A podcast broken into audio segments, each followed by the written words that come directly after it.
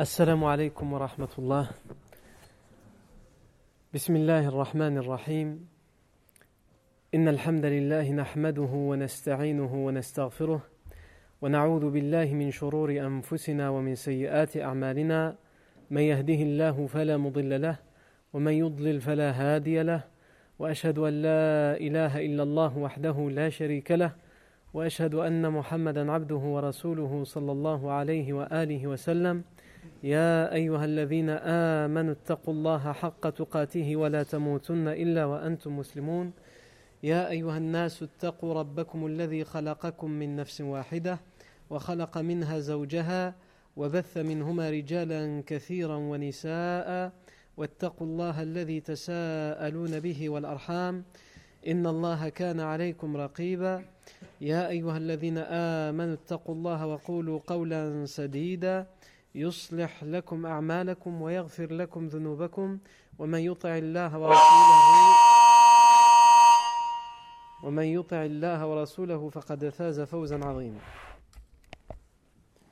أما بعد فإن أصدق الحديث كتاب الله تعالى وخير الهدي هدي سيدنا محمد صلى الله عليه وسلم وشر الأمور محدثاتها وكل محدثة بدعة وكل بدعة, وكل ضلالة وكل ضلالة في النار أجارني الله وإياكم من النار ثم أما بعد Nous sommes toujours à l'Isra wal-Mi'raj, au voyage nocturne et l'ascension du prophète Mohammed sallallahu alayhi wa, alihi wa sallam. Nous avons fait plusieurs parenthèses à propos de ce voyage nocturne.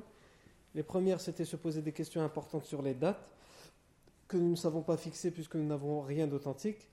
La seconde était euh, de se poser la question sur le est-ce que le prophète sallam a fait ce voyage nocturne et cette ascension avec son corps et son âme, ou simplement avec l'esprit, avec l'âme, c'est-à-dire en rêve?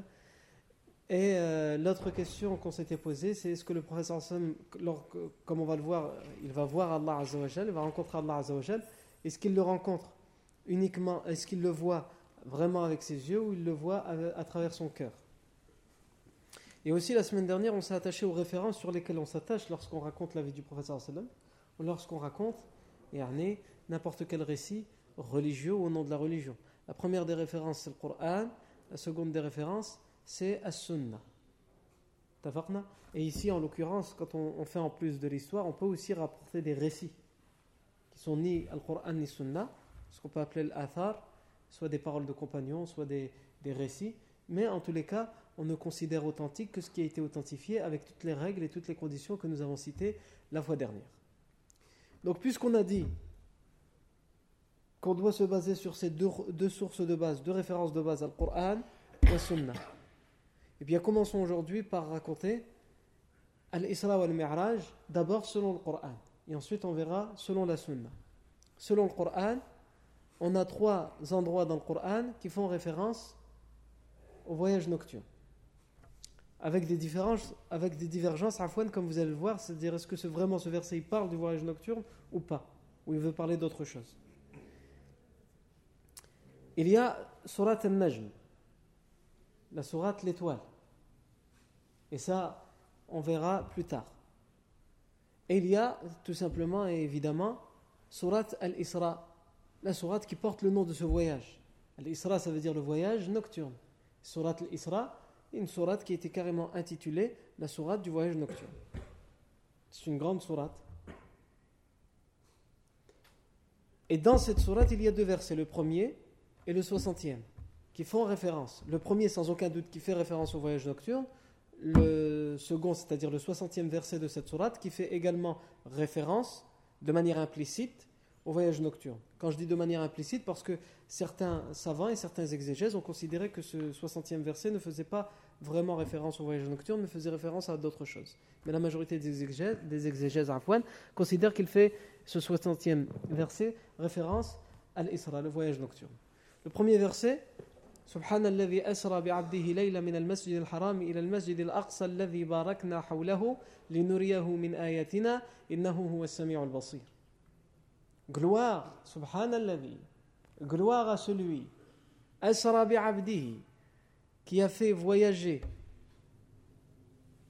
son serviteur, Laylan, de nuit, min al-masjid al-haram, depuis la mosquée sainte de la Mecque, il al-masjid al-aqsa, jusqu'à la mosquée al-aqsa, alladhi barakna hawla, que nous avons, dont nous avons béni les alentours de cette mosquée, min ayatina.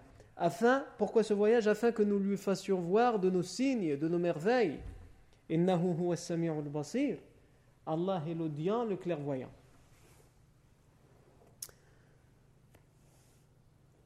Donc tout d'abord, Surat al-Isra. Qu'est-ce que Surat al-Isra nous dit? Tout d'abord, Surat al-Isra, c'est son nom, comme on l'a dit. Cette Surat a été carrément intitulée la Surat du voyage nocturne. Mais ce n'est pas le, simple, le, seul nom qu'elle porte. Elle a eu d'autres noms. On peut aussi l'appeler Surat Bani Israël. La Surat des enfants d'Israël. Pourquoi? Parce qu'elle parle aussi beaucoup des Banu Israël. Et elle parle même plus des Banu Israël qu'elle ne parle du voyage nocturne.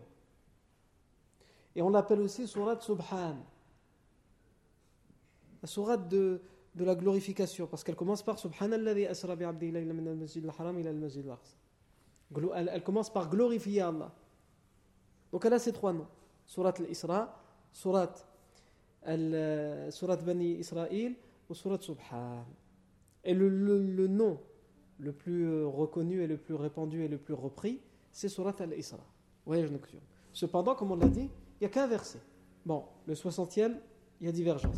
Mais en tout cas, de manière sûre et authentique, il n'y a qu'un verset, c'est le premier qui parle du voyage nocturne. Et tous les autres versets, il parle d'autre chose. Et malgré cela, elle est intitulée Surat al-Isra, Surat le voyage nocturne. On va expliquer pourquoi. Et bien, ce premier verset, qu'est-ce qu'il nous dit? Il faut méditer à propos de ce verset. Subhanallah asra bi'abdihi. Gloire à celui qui a fait voyager son serviteur, son esclave, de nuit. من المسجد الحرام depuis la mosquée sainte il a le masjid al-Aqsa jusqu'à la mosquée al-Aqsa الذي باركنا حوله dont nous avons béni les alentours لنريه من آياتنا et afin que nous lui fassions voir nos signes إنه هو السميع البصير c'est lui l'audient le clairvoyant subhanallah gloire à celui qu'est-ce que ça veut dire subhan subhan subhanallah on dit souvent subhanallah on le traduit par quoi on le traduit par gloire à Allah Azzawajal. Gloire à Allah Azzawajal. Pourquoi on utilise Subhanallah? Pourquoi on dit Subhanallah? Quand on est étonné de quelque chose. On voit quelque chose qui nous étonne. On dit quoi? On dit Subhanallah. Gloire à Allah. On voit une merveille, un signe d'Allah Azzawajal, on dit Subhanallah. On est étonné par un événement, par un fait, on dit Subhanallah. Et sans aucun doute que cet événement du voyage nocturne est quelque chose d'étonnant, puisqu'on a déjà expliqué il y a quelques vendredis que c'est une mu'jiza, un miracle. Et qu'est-ce qui peut nous étonner plus qu'un miracle, qu'une mu'jiza? Donc évidemment, Allah Azza wa commence par nous faire dire, puisque lorsqu'il nous révèle le Coran, c'est pour que nous le lisions, pour que nous le récitions, pour que nous le psalmodions. Il commence par nous faire dire Subhanallah, gloire à celui. Il commence par nous faire dire Subhanallah. En arabe, qu'est-ce que ça veut dire Subhanallah? Les savants disent Subhanallah, huwa tanzihullah min kulli su wa wasfuhu bara'ati an tariq al. Le fait de dire Subhanallah dans la langue arabe, c'est une façon de dire qu'Allah Azza wa est exempté de tous les manquements, de tous les défauts imaginables et inimaginables. Rien de ce qui peut être un défaut ou de ce qui peut être quelque chose, un manquement, ne peut toucher Allah Azzawajal. Subhanallah, ça veut dire ça. Ça veut dire qu'on est en train de dire Allah Azzawajal est parfait. Et on le dit de manière appuyée. Parce que Subhan, en arabe, c'est une façon euh, d'appuyer, d'exagérer le sens qu'on veut dire. Même si là, évidemment, il n'y a pas d'exagération, puisque Allah Azzawajal est parfait. Donc d'une certaine manière, si on voulait vraiment traduire ce terme de subhanallah, on le traduirait par quoi? Nous, on le traduit habituellement par gloire à Allah. Mais en vérité, si on, le comprend comme les savants viennent de nous donner, comme la, définition qu'on vient de citer de la bouche des savants, on devrait plus le traduire par perfection à Allah ou pureté à Allah Azzawajal. Mais on le traduit par gloire à Allah. Quand tu parles de la perfection d'Allah, normalement tu dois utiliser ce terme subhanallah qui parle et qui signifie la perfection d'Allah, tu dois, tu dois normalement l'utiliser en toute logique face à quelque chose qui démontre la perfection d'Allah. Face à la grandeur d'Allah Azzawajal. Et pourtant, subhanallah, c'est de manière innée, tout le monde l'utilise pourquoi? Pour l'étonnement, lorsque quelque chose nous étonne. Pourquoi? Parce que lorsque quelque chose nous étonne, on voit en cela le signe d'Allah, la création d'Allah. Et donc, en fait, en disant subhanallah, et en nous étonnant de cette création, c'est aussi une façon de, revenir au premier sens de ce terme, subhanallah, qui est d'exempter Allah de, de tout manquement, parce que à travers ces signes et à travers sa création, nous voyons qu'Allah est pur et parfait. Subhanallah. Et donc ça revient au terme premier de subhanallah. Mais si on vient à l'étymologie du terme subhanallah, subhanallah, ça vient à l'origine du terme as-sabh As-sabh en arabe, ça veut dire al-bu'd, l'éloignement, le fait d'être éloigné.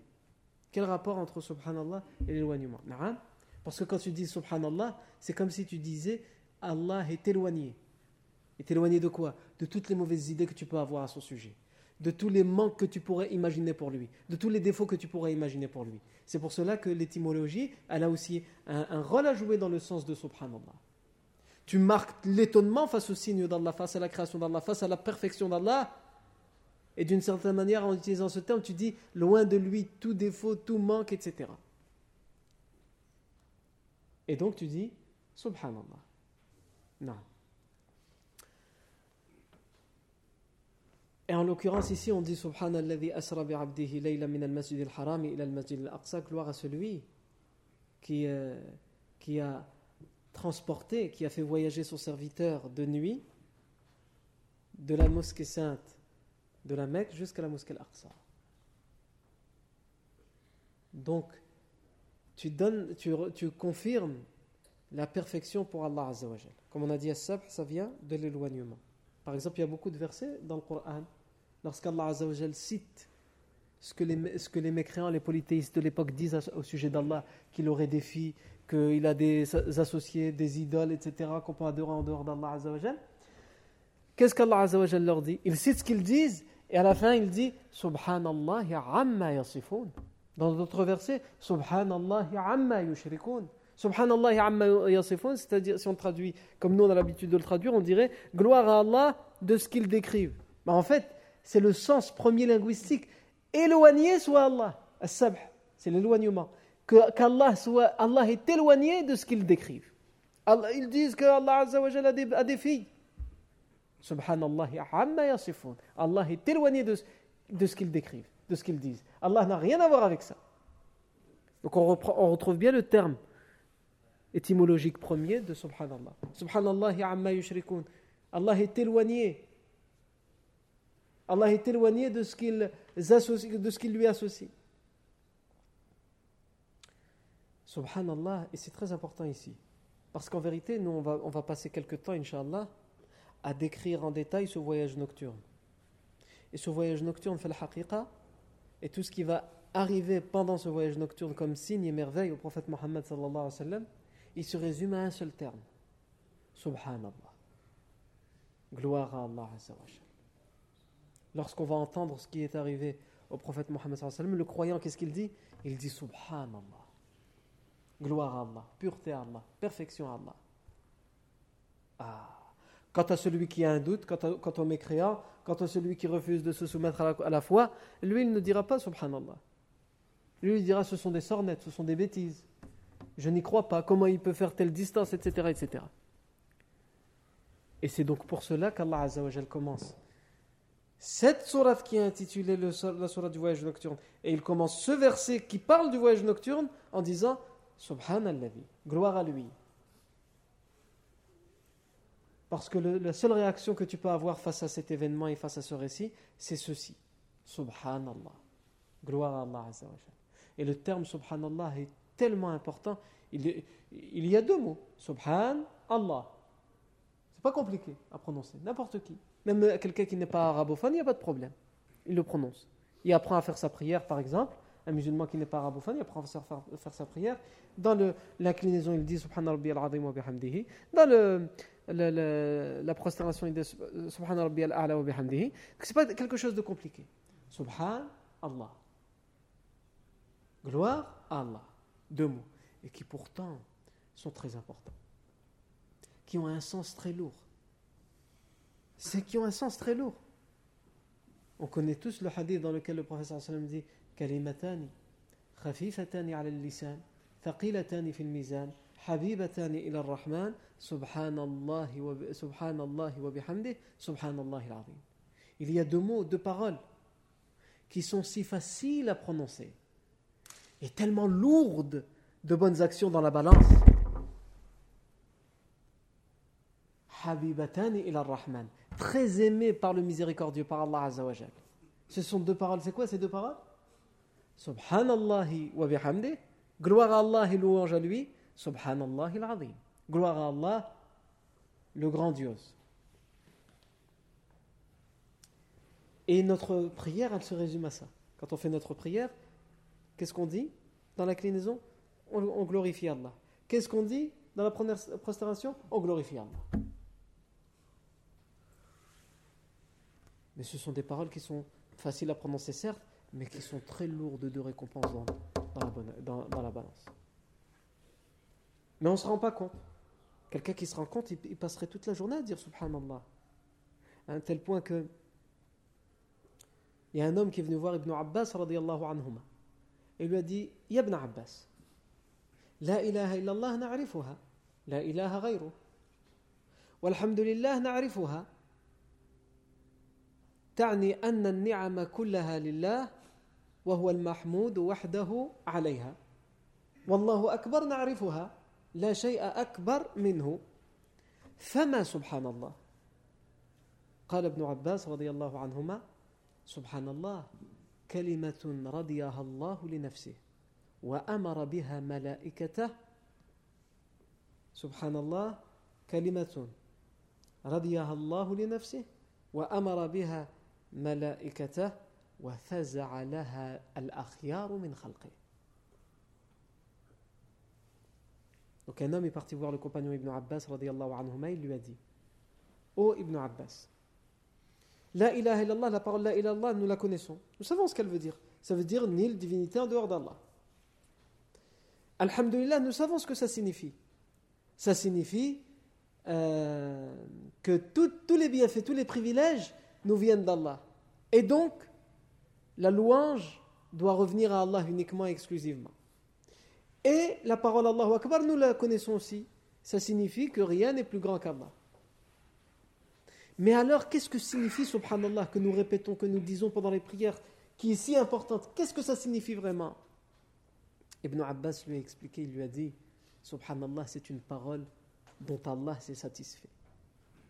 C'est-à-dire, il te suffit de dire Subhanallah pour mais sincèrement, avec foi, en comprenant ce que ça veut dire, en prenant conscience de son sens. Il te suffit de prononcer cette parole et Allah est satisfait de ta parole. Il est satisfait de toi en tant que serviteur. Parce que tu as glorifié Allah, parce que tu as proclamé, affirmé au su et au vu de tous la grandeur, la perfection, la pureté d'Allah. C'est une parole dont Allah est satisfait, dont Allah se satisfait. Et c'est une parole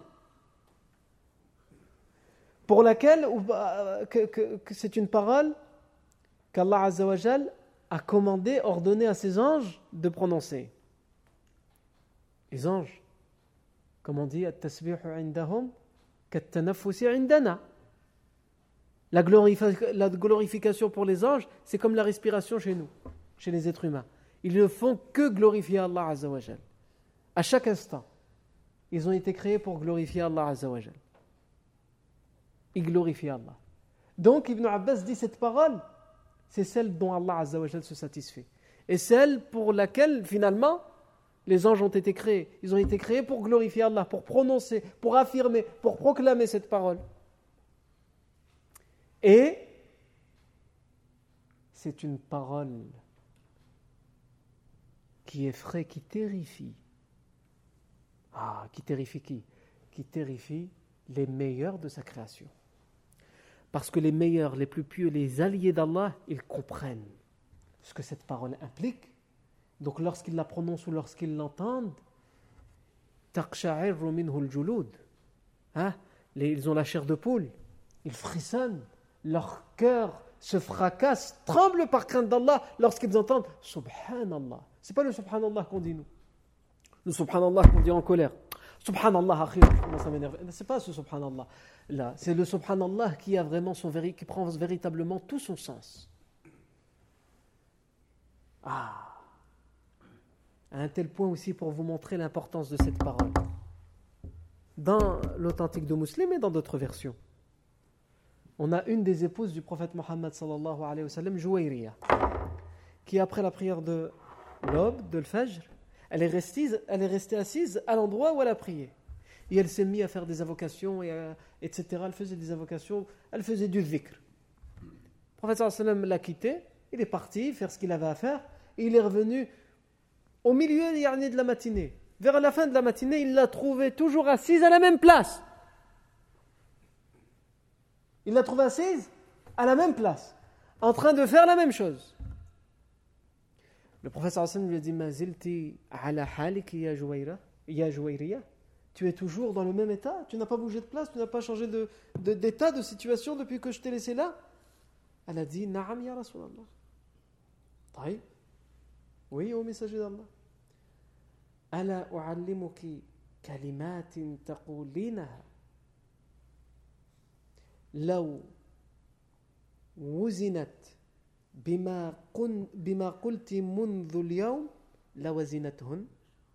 ne veux-tu pas que je t'enseigne des paroles? Si tu les dis, et si on les pesait, on les mesurait, on les comparait à tout ce que tu as dit depuis que tu t'es assise là, ces paroles que je vais t'enseigner, ces quelques paroles, elles vont l'emporter. Elle a dit Bala ya Rasulallah, Oui, messager d'Allah, enseigne-moi ces quelques paroles qu'il me suffit de dire pour avoir mieux, l'équivalent ou mieux de tout ce que je viens de répéter depuis tout à l'heure. En quelques heures. Le professeur sallam lui a dit Taqulin, dit Subhanallah adada khalqih trois fois. Subhanallah rida nafsi, trois fois. Subhanallah zinata arshi, trois fois. Subhanallah midada fois. C'est suffisant. Subhanallah adada khalqi. Subhanallah rida nafsi. Subhanallah zinata arshi. Subhanallah midada kalimati. C'est pas compliqué, hein? Ah. Gloire à Allah, subhanallah adada khalqi. Gloire à Allah du nombre de sa création, du nombre de la création de l'univers et de tout ce que l'univers contient. C'est-à-dire que si tu veux glorifier Allah autant de fois et qu'il n'a créé de choses dans cet univers, eh, tu pourrais faire toute ta vie, tu ne terminerais pas. Mais le professeur Sam, il t'enseigne à le dire, à le faire. Je glorifie Allah du nombre. Tu sais pas il y en a combien, mais tu, tu dis je glorifie Allah du nombre de sa création. Subhanallah adada khalqi. Tu le répètes trois fois. Subhanallah rida nafsi. Gloire à Allah jusqu'à ce qu'il en soit satisfait. C'est-à-dire, si tu te dis, il faut que je dise gloire à Allah jusqu'à ce qu'il soit satisfait, tu pourrais le faire toute ta vie. Mais là, le professeur Sam t'enseigne, il te dit, tu dis juste trois fois, gloire à Allah jusqu'à ce que tu en sois satisfait, ya Allah. Subhanallah zinata arshi. Gloire à Allah du poids en récompense, du poids de son trône. Et son trône fait la taille des cieux et de la terre. Si tu, voulais, si tu connaissais le poids du trône d'Allah Azzawajal et que tu voulais répéter autant de fois Subhanallah qu'il le faut pour avoir en récompense la lourdeur, le poids en bonne action de ce trône, tu pourrais le faire toute ta vie, peut-être que tu n'y arriverais pas, et même sûrement tu n'y arriverais pas. Eh bien, le professeur Sam t'enseigne comment le faire et comment l'avoir. Il te suffit de dire trois fois Subhanallahi zinata arsh. Subhanallahi midada kalimatih, trois fois. Subhanallah autant de fois qu'il faut d'encre pour écrire les paroles d'Allah Azza Pas simplement le Coran, Allah al-Mahfuz. Ah. Subhanallah, adada khalqi. Trois fois, rida nafsi. Trois fois. Trois fois, midada kalimati. Le professeur Hassan m'a enseigné à Jouairiya et à travers à nous tous quelques paroles à prononcer qui font comme si tu avais adoré, même mieux, puisque les paroles l'indiquent elles-mêmes, mieux que si tu t'étais assis dans un endroit pendant des heures à répéter des invocations et les glorifications d'Allah Non. Donc c'est ça, quand on dit Subhanallah. Et quand ce verset du voyage nocturne commence par Subhanallah, ça, ça indique ça. Ça signifie tout ça et bien d'autres choses. Subhanallah asra bi'abdihi ليلا من المسجد الحرام إلى المسجد الأقصى الذي باركنا حوله لنريه من آياتنا إنه هو السميع البصير Gloire à celui, طيب. Donc on a expliqué Subhanallah. Asra bi'abdih, laylan. Gloire à celui qui a fait voyager son serviteur de nuit. On va s'intéresser ici à asra, le verbe asra, et laylan. Asra, ça veut dire quoi? Le verbe asra, ça veut dire voyager de nuit. Al-isra, c'est le voyage qui se fait de nuit. Ce n'est pas le voyage de jour. C'est un voyage, c'est le sens du terme en arabe de l'isra, c'est un voyage qui se fait de nuit. Pourtant, Allah a rajouté la nuit, le terme nuit, dans ce verset. Il a dit Asra bi abdihi laylan, de nuit. Pourtant, Asra, ça veut déjà dire qu'il a fait ce voyage pendant la nuit. Pourquoi donc? Si Allah avait dit Subhanallah asra bi abdihi min al-masjid al-aqsa al-masjid al-haram, il n'avait pas rajouté laylan, ça aurait eu le sens que le prophète sallam a fait ce voyage de nuit. Parce que le terme asra en arabe veut dire voyager de nuit. Et pourtant, Allah Azza wa rajoute Asra bi abdihi laylan, de nuit. Les savants donnent plusieurs explications à ça. Une des premières explications qu'ils donnent, c'est que quand Allah Azza wa rajoute laylan, c'est pour que les gens comprennent que ce qu'il veut qu'on comprenne, nous, ce que Allah Azza wa veut qu'on comprenne lorsqu'on dit que le professeur a fait son voyage, c'est qu'il l'a fait la nuit c'est qu'il met une importance sur ce sens. Le terme asra comporte deux sens, le voyage et la nuit, c'est-à-dire le voyage de nuit. Voyage, le professeur Hassan aurait pu utiliser énormément d'autres termes, mais il a utilisé le terme isra pour bien nous faire comprendre que c'est pendant la nuit que ce voyage a eu lieu. Pourquoi c'est important à l'époque de savoir que c'est pendant la nuit? Les gens ne voyagent pas de nuit à l'époque. Ils ne voyagent pas de nuit. Même si les voyages durent longtemps, la nuit, qu'est-ce qu'ils font? Ils campent. Hein? Ils se reposent la nuit. Parce qu'il y a des brigands sur la route. A des coupeurs de route. Parce que s'il il suffit que la nuit, soit un peu nuageuse, les gens à l'époque n'ont pas de boussole, ils n'ont pas de GPS. Ils s'orientent en fonction de la position de la lune ou de la position des étoiles. Donc ils ne peuvent plus continuer, même s'ils voudraient voyager la nuit. Donc le voyage de nuit à l'époque est très compliqué. Il n'y a pas les feux de route, les feux de position et tout ça, les feux de brouillard. Ça n'existe pas encore tout ça. Donc, Allah Azzawajal insiste sur le fait que c'est de nuit. Parce que nous, on oublie ça.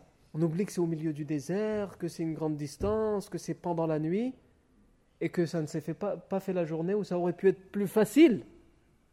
Allah Azzawajal n'a besoin d'aucune facilité pour faire ses miracles. En tout cas, facilité humaine, tout est facile pour Allah. Mais ce qu'on considère, nous, les facilités pour nous, Allah Azzawajal n'a pas, pour lui, ce n'est pas une facilité. Allah Azzawajal yaqul kun fayakun. Allah, il dit soit et c'est. Donc, c'est pour insister sur ça, et surtout, c'est pour insister sur le fait que ça s'est fait en une nuit. Ce voyage demandait normalement combien de temps?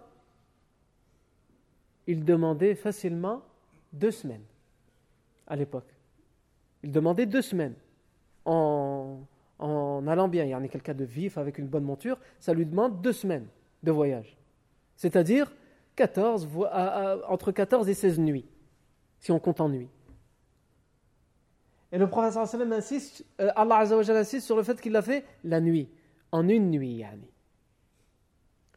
Et ici aussi, il y a un terme grammatical, il y a une nuance grammaticale dans le verset, c'est que Allah a dit Subhanallah asra bi'abdihi laylan.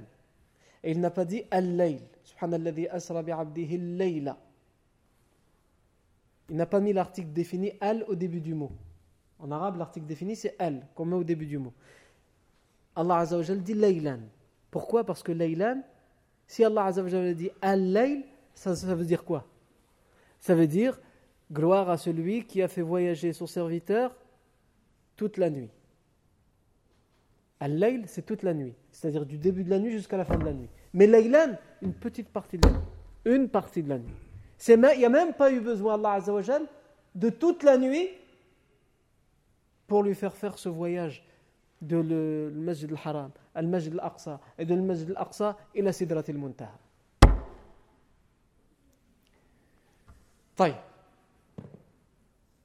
Donc le verset, c'est ce qu'il nous indique. Subhanalladhi asra bi'abdihi laylan. Gloire à celui qui a fait voyager son serviteur une petite partie de la nuit. Son serviteur, bi'abdihi, qu'on peut aussi traduire par son esclave. Yani l'esclave, celui qui est, qui est soumis l'adorateur d'Allah. C'est qui ici dans ce verset? Le prophète Mohammed. Gloire à celui qui a fait voyager son serviteur, son esclave. Pourquoi c'est le terme al-abd de serviteur, d'adorateur qui est utilisé ici? C'est le terme adorateur qui est utilisé ici pour nous faire comprendre, pour nous faire prendre conscience que le meilleur titre qu'on peut avoir, le meilleur honneur qu'on peut avoir pour Allah Azzawajal, devant Allah Azzawajal, c'est qu'on soit considéré comme l'adorateur, l'esclave d'Allah Azzawajal. Il y en a beaucoup, ils n'aiment pas entendre ces termes-là d'esclave d'Allah, hein, ou d'adorateur d'Allah, ou de soumission à Allah. On a des gens qui parlent de réformer par exemple l'islam et qui disent qu'il faut même réformer les mots. Par exemple, quand on traduit islam par soumission. Non, euh, ça ne le fait pas trop. Ça veut dire quoi sa soumission? Ça veut dire qu'il nous a imposé des choses, etc. Donc non, il faut dire, euh, il, faut, il faudrait plutôt dire euh, que, que islam veut dire paix. Et c'est vrai. Dans l'étymologie du mot islam, l'islam veut dire paix, mais pas simplement. Ça veut dire paix, mais aussi soumission. Mais c'est la meilleure chose qui peut arriver à un être humain de se soumettre, mais de se soumettre à Allah. Parce que la pire des choses, c'est qu'ils se soumettent à quelque chose ou à quelqu'un d'autre qu'Allah. Et l'être humain a été créé pour dépendre, pour se soumettre, soit à ses instincts, soit à sa cupidité, soit à d'autres hommes, à des leaders, soit à une femme, soit à qui vous voulez. soit il se soumet à Allah, soit il prétend, soit disant, il dit moi je ne veux pas me soumettre à Dieu, je suis libre. Il ment, il est soumis, il s'est soumis. Il s'est soumis à ses instincts, à ses vices, parce qu'il laisse libre cours à tous ses instincts et il est soumis comme un animal. Et encore, l'animal, il est réglé. Il y a des périodes, euh, etc. Lui, il n'y a plus de période. Celui qui se soumet parmi les êtres humains à ses vices, il n'y a plus de période. Tous les jours, toutes les nuits. Dès qu'il a envie de fumer, il va fumer. Dès qu'il a envie d'aller euh, aux toilettes, comprenez à travers les lignes, il y va. Alors que l'animal, non. Il a les périodes d'accouplement, etc. Donc même l'animal, il n'est pas forcément soumis à ses instincts. Il l'est, mais avec des instincts qui sont réglés. Les instincts et les désirs et la cupidité, les convoitises de l'homme doivent être réglés parce qu'Allah lui a donné et qu'il n'a pas donné aux animaux la raison, al-aql. Et aussi al-naql, la, la révélation, le texte. Si l'être humain met de côté al-aql ou al-naql, et alors, c'est ses instincts, mais ces instincts sont pires que ceux des animaux parce que ceux des animaux ils sont réglés. Comme ils n'ont pas la raison, Allah a fait en sorte qu'ils soient réglés en des périodes, des moments, etc. etc. L'être humain, non. Il, oublie, il met de côté la raison, il met de côté le naql, il est foutu. Il ne se résume qu'à ses vices, à rien d'autre. Donc, euh,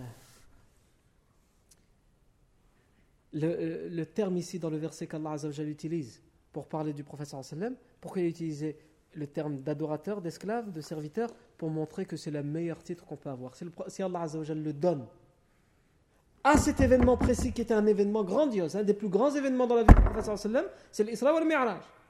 Puisque c'est un grand miracle. Et Allah Azzawajal dit, j'ai fait, finalement il nous dit ça, j'ai fait ce cadeau du miracle, du grand miracle de l'Isra, à qui?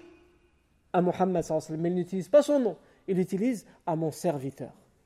C'est-à-dire qu'il l'appelle par le meilleur titre qu'il peut avoir envers Allah Azzawajal, parce qu'il est vraiment, le prophète sallam, soumis à Allah Azzawajal.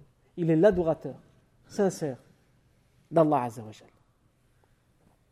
Alors nous aussi, la meilleure chose qu'on pourrait euh, pourrait obtenir, c'est ça. Comme un poète disait pour, pour, pour le terme abd, parce qu'il y en a déjà qui critiquent à l'époque le terme abd, d'esclave, pour, pour dire qu'on est des adorateurs d'Allah Alors il a dit لا تدعني إلا بيا عبدها فإنها من فإنها أشرف أسمائي لا تدعني إلا بيا عبدها فإنها أشرف أسمائي ne m'appelle que par son esclave, son serviteur, parce que c'est le, meilleur nom qui m'a été donné. Il est au-dessus, ce nom-là, pour moi, il est au-dessus, c'est ce que ce poète veut dire, que mon propre prénom. Mieux que mon prénom. Donc ce qui compte finalement comme titre, c'est d'avoir réalisé, d'avoir concrétisé cette, adoration sincère et exclusive à Allah Azzawajal. Et c'est ce qu'Allah Azzawajal dit quand il utilise le terme bi'abdihi. Et c'est aussi une façon de nous dire que le voyage nocturne, ce n'est pas le prophète sallam qui l'a fait, ou ce n'est pas le prophète sallam qui l'a inventé. C'est un miracle. Et comme tous les miracles, ils viennent exclusivement de qui? D'Allah Azzawajal. Et Allah Azzawajal a donné ce, miracle à son serviteur. C'est pas, il ne faut pas penser que le prophète sallam a eu ce pouvoir il était un être humain comme nous, sauf qu'il a eu la, révélation et la prophétie, donc Allah lui donnait en plus ce qu'il a voulu. Il lui a donné en plus ce qu'il a voulu comme miracle et comme révélation. C'est pas lui qui a le pouvoir d'avoir ça. C'est Allah qui lui a donné. Et donc ce, miracle, il, nous vient, il vient de qui? Il vient d'Allah Azzawajal. C'est aussi ce que ce terme bi'abdihi veut nous dire et veut signifier. Subhanallah asra bi'abdihi laylan min al-masjid al-haram depuis la mosquée sainte, il a le masjid al-Aqsa, jusqu'à la mosquée al-Aqsa. Vous savez ce que ça veut dire al-Aqsa en arabe? Ça veut dire éloigné, la plus loin. La plus loin. Puisque à l'époque, à l'époque en tout cas de la révélation de ce verset, il y a deux mosquées. Deux endroits qui sont connus pour être des mosquées. Ce n'est pas la mosquée al-Aqsa comme on la connaît maintenant avec ses murs, mais cet endroit est appelé la mosquée al-Aqsa et il y a le Masjid al-Haram à la Mecque. Et donc, Allah Azzawajal dit il a fait voyager le prophète de nuit de la mosquée al-Haram jusqu'à quelle mosquée? Jusqu'à la mosquée al-Aqsa, la mosquée la plus loin. Celle qui est la plus loin, c'est la mosquée al-Aqsa. Et elle a été appelée ainsi puisqu'à l'époque elle était la plus loin. Al-Masjid al-Aqsa. Alladhi barakna hawlahu. Dont nous avons béni les alentours de la mosquée al-Aqsa min ayatina, afin que nous lui fassions voir nos signes. Et ça, tous les signes que, et toutes les merveilles que le prophète sallam a vues pendant le voyage nocturne, on va les citer aussi à travers les hadiths. Pour l'instant, on s'attache à ce que le Coran a dit à propos de ce voyage nocturne. basir Il est l'audient, le clairvoyant. Ici aussi, il y a une chose, si on s'intéresse un petit peu à la langue arabe dans ce verset qui peut nous interpeller, c'est qu'Allah Azzawajal, dit Subhanallah. On va parler des, pronoms possessifs. les, pronoms possessifs. Subhanallah, gloire à celui. C'est nous qui parlons finalement et on dit gloire à celui. Mais Allah c'est lui qui parle dans ce verset. Et il utilise le pronom possessif Alladhi. Asra, qui a fait voyager. Il n'a pas dit gloire à moi qui fait voyager. Gloire à celui qui fait voyager. Pourquoi?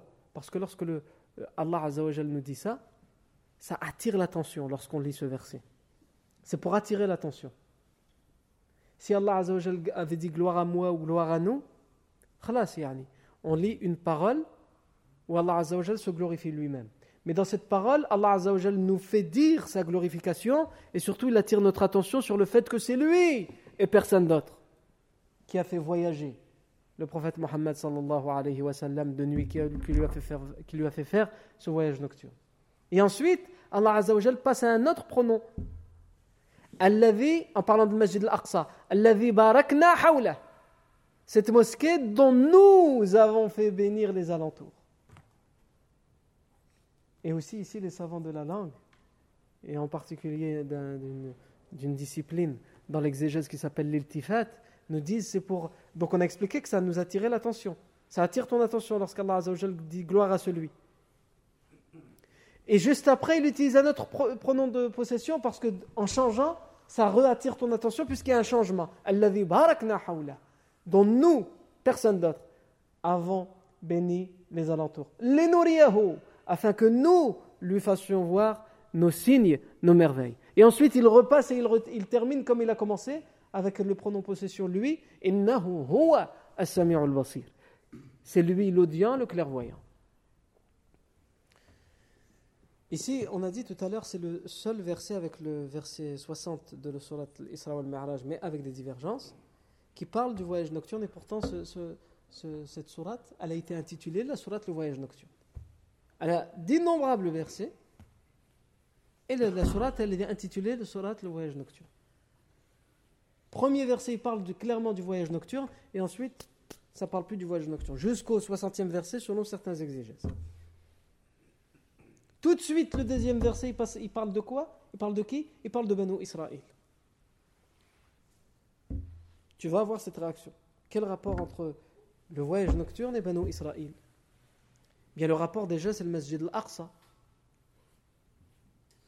Puisque, à l'époque, euh, Allah avait demandé à Moussa salam d'emmener euh, les Bani Israël sur la terre sainte, al Masjid al-Aqsa. Donc ça c'est le premier rapport.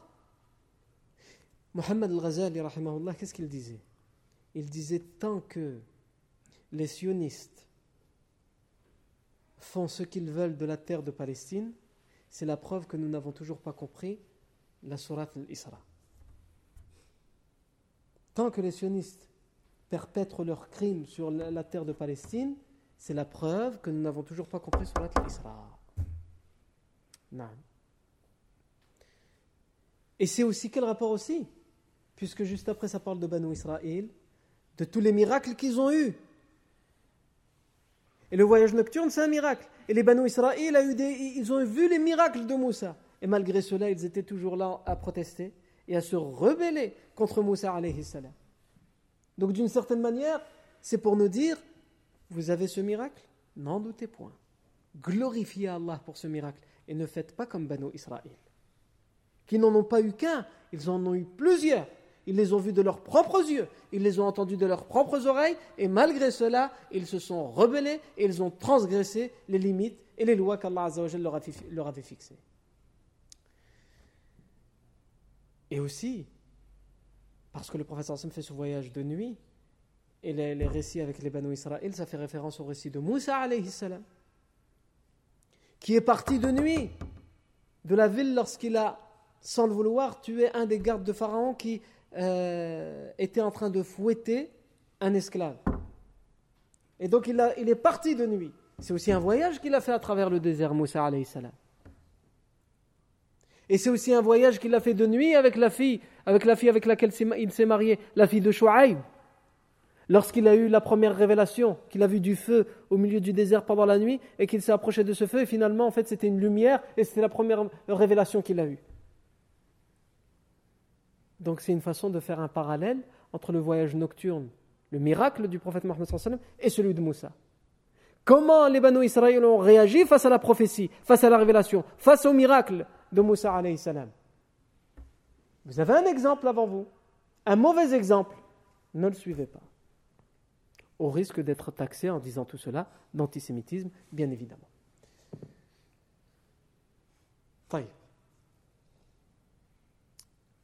Et ici, il y a aussi euh, quelque chose qui est fait par certains exégèses qui s'appelle ilm al-munasabat ou ilm al-tanasub, qui, qui, consiste à, lorsqu'on parle d'un premier verset d'une sourate ou d'un dernier verset d'une sourate, de voir est-ce qu'il n'y a pas un lien avec le dernier verset d'avant et même avec le dernier verset de la propre sourate. C'est-à-dire qu'ici, on a, ici, on a affaire à un premier verset. Le, verset qui parle de Surat al-Isra, c'est le premier verset. Le, verset qui parle du voyage nocturne, c'est le premier verset de Surat al-Isra. Qu'est-ce que le dernier verset de la sourate avant, c'est-à-dire Surat Nahl, les abeilles nous dit Est-ce qu'il y aurait un rapport entre les deux Parce que rien n'est fait au hasard. Le verset d'avant, il dit واصبر وما صبرك إلا بالله ولا تحزن عليهم ولا تك في ضيق مما يمكرون إن الله مع الذين اتقوا والذين هم محسنون بسم الله الرحمن الرحيم سبحان الذي أسرى بعبده ليلا من المسجد الحرام إلى المسجد الأقصى الذي باركنا حوله لنريه من آياتنا إنه هو السميع البصير واصبر وما صبرك إلا بالله Ce verset s'adresse à qui Au prophète Mohammed sallallahu alayhi wa sallam. Et patiente Et ta patience ne peut être qu'en Allah, c'est-à-dire finalement patiente. Allah Azzawajal ordonne de patienter au prophète sallam et à travers lui, à nous tous, il nous ordonne de patienter et il nous dit que cette patience ne peut venir que d'Allah. C'est-à-dire patiente, tu as l'ordre de patienter et implore Allah pour qu'il te comble de cette patience parce qu'elle n'est pas donnée à tout le monde. C'est un cadeau qu'Allah Azzawajal fait à qui il veut. واصبر وما صبرك إلا بالله ولا تحزن عليهم ولا تك في ضيق مما يمكرون et ne sois pas triste à cause d'eux. Puisque ce verset a été révélé au prophète à quelle époque À cette époque-là, à l'époque où on parle, le prophète est persécuté, le prophète est pourchassé, que ce soit à la Mecque, que ce soit à Taïf, etc. Il est insulté, il est harcelé. Donc Allah Azza wa lui dit Patient Et ta patience ne peut provenir que d'Allah.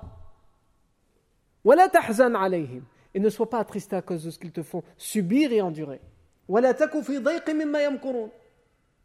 et ne sois pas dans une angoisse à cause de ce qu'il use et ruse de stratagèmes à ton encontre.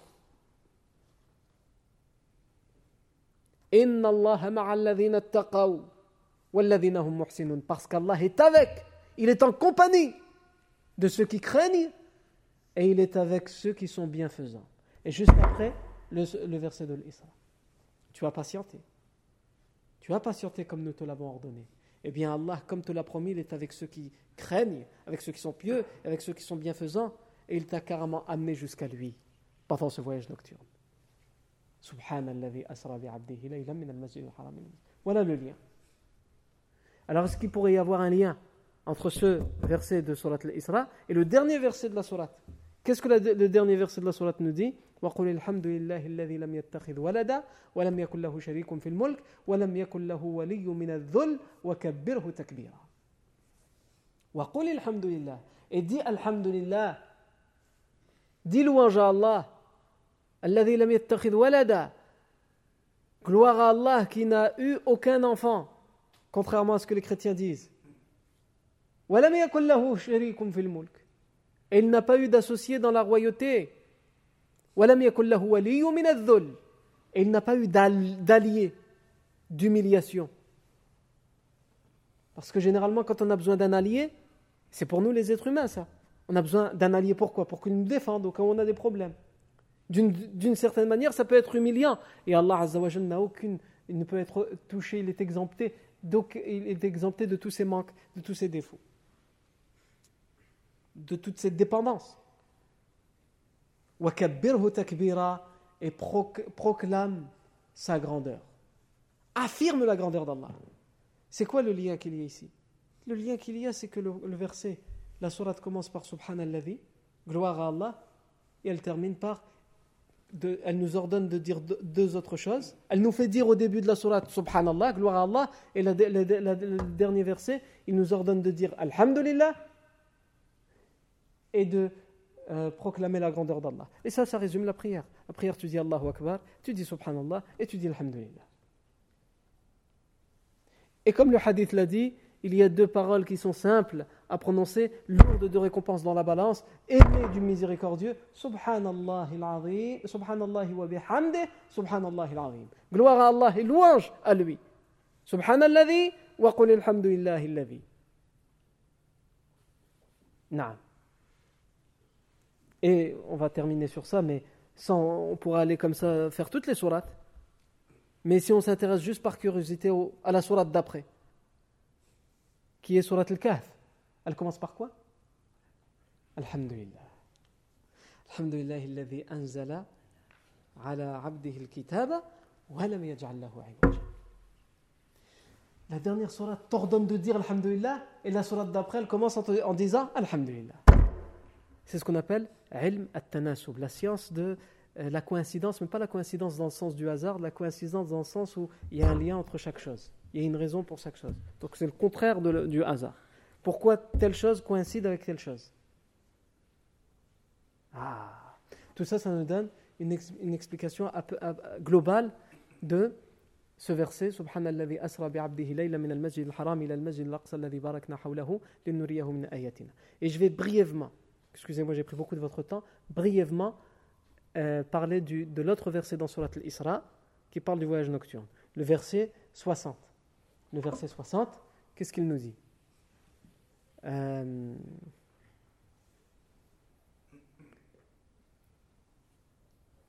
وإذ قلنا إن ربك أحاط بالناس وما جعلنا الرؤيا التي أريناك إلا فتنة للناس والشجرة الملعونة في القرآن ويخوفهم فما يزيدهم إلا طغيانا كبيرا. Ce verset, il nous dit et, lorsque, ton Seigneur dit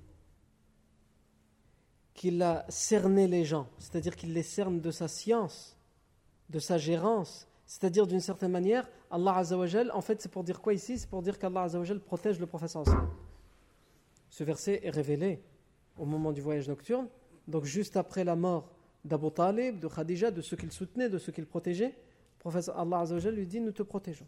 Allah cerne les gens. C'est Allah qui les cerne. C'était pas Abu Talib. Abu Talib, c'était qu'une cause. Allah maîtrise les gens pour ne pas qu'ils te, pour ne, te pour qu'ils ne commettent aucun tort à, à, à ton encontre. Et ensuite, et nous n'avons, nous n'avons en aucun cas fait de la vision que nous t'avons fait voir, c'est-à-dire lors du voyage nocturne, même si certains considèrent, comme nous l'avons dit, que ce verset ne concerne pas les visions du voyage nocturne, mais qu'elle, considère, qu'elle concerne certaines autres visions. Et nous n'avons fait des choses, des merveilles, des signes que nous t'avons fait voir qu'une fitna pour les gens, qu'une tentation, qu'un trouble, qu'un désordre pour les gens. Parce que lorsque le professeur Sam va raconter tout ce qui lui arrivé en détail pendant ce voyage nocturne, il y a ceux qui sont entêtés dans leur polythéisme et leur mécréance qui vont dire Ah, vous voyez, il est fou, il raconte n'importe quoi. Et il y a ceux qui viennent de se convertir à l'islam et qui sont encore faibles dans leur foi et qui vont dire ah, Quand même, en une nuit, euh, Majid al-Haram, Majid al-Aqsa, Majid al-Aqsa, c'est al-Muntaha, il a vu les prophètes. Quand même, Yani. Ah, mais celui qui, qui la certitude, comme Abu Bakr comme on le verra, est-ce que c'est le professeur Hassan qui l'a dit? Oui. S'il l'a dit, c'est vrai. il n'y a pas de mazal à réfléchir, mais comment, etc. Et en quoi c'était une fitna pour les gens? Et subhanallah, ici dans ce verset, Allah Azzawajal dit Nous n'avons fait de la vision que nous t'avons fait voir. Qu'une fitna pour les gens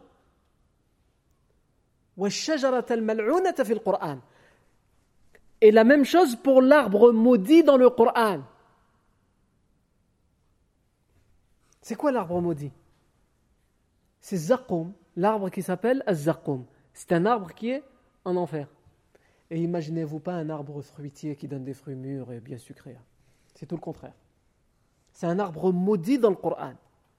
Et pourquoi Allah parle de des visions du voyage nocturne, de ce qu'il a vu le voyage nocturne, et de l'arbre maudit? Et il dit que tous les deux sont quoi? Sont des troubles pour les gens.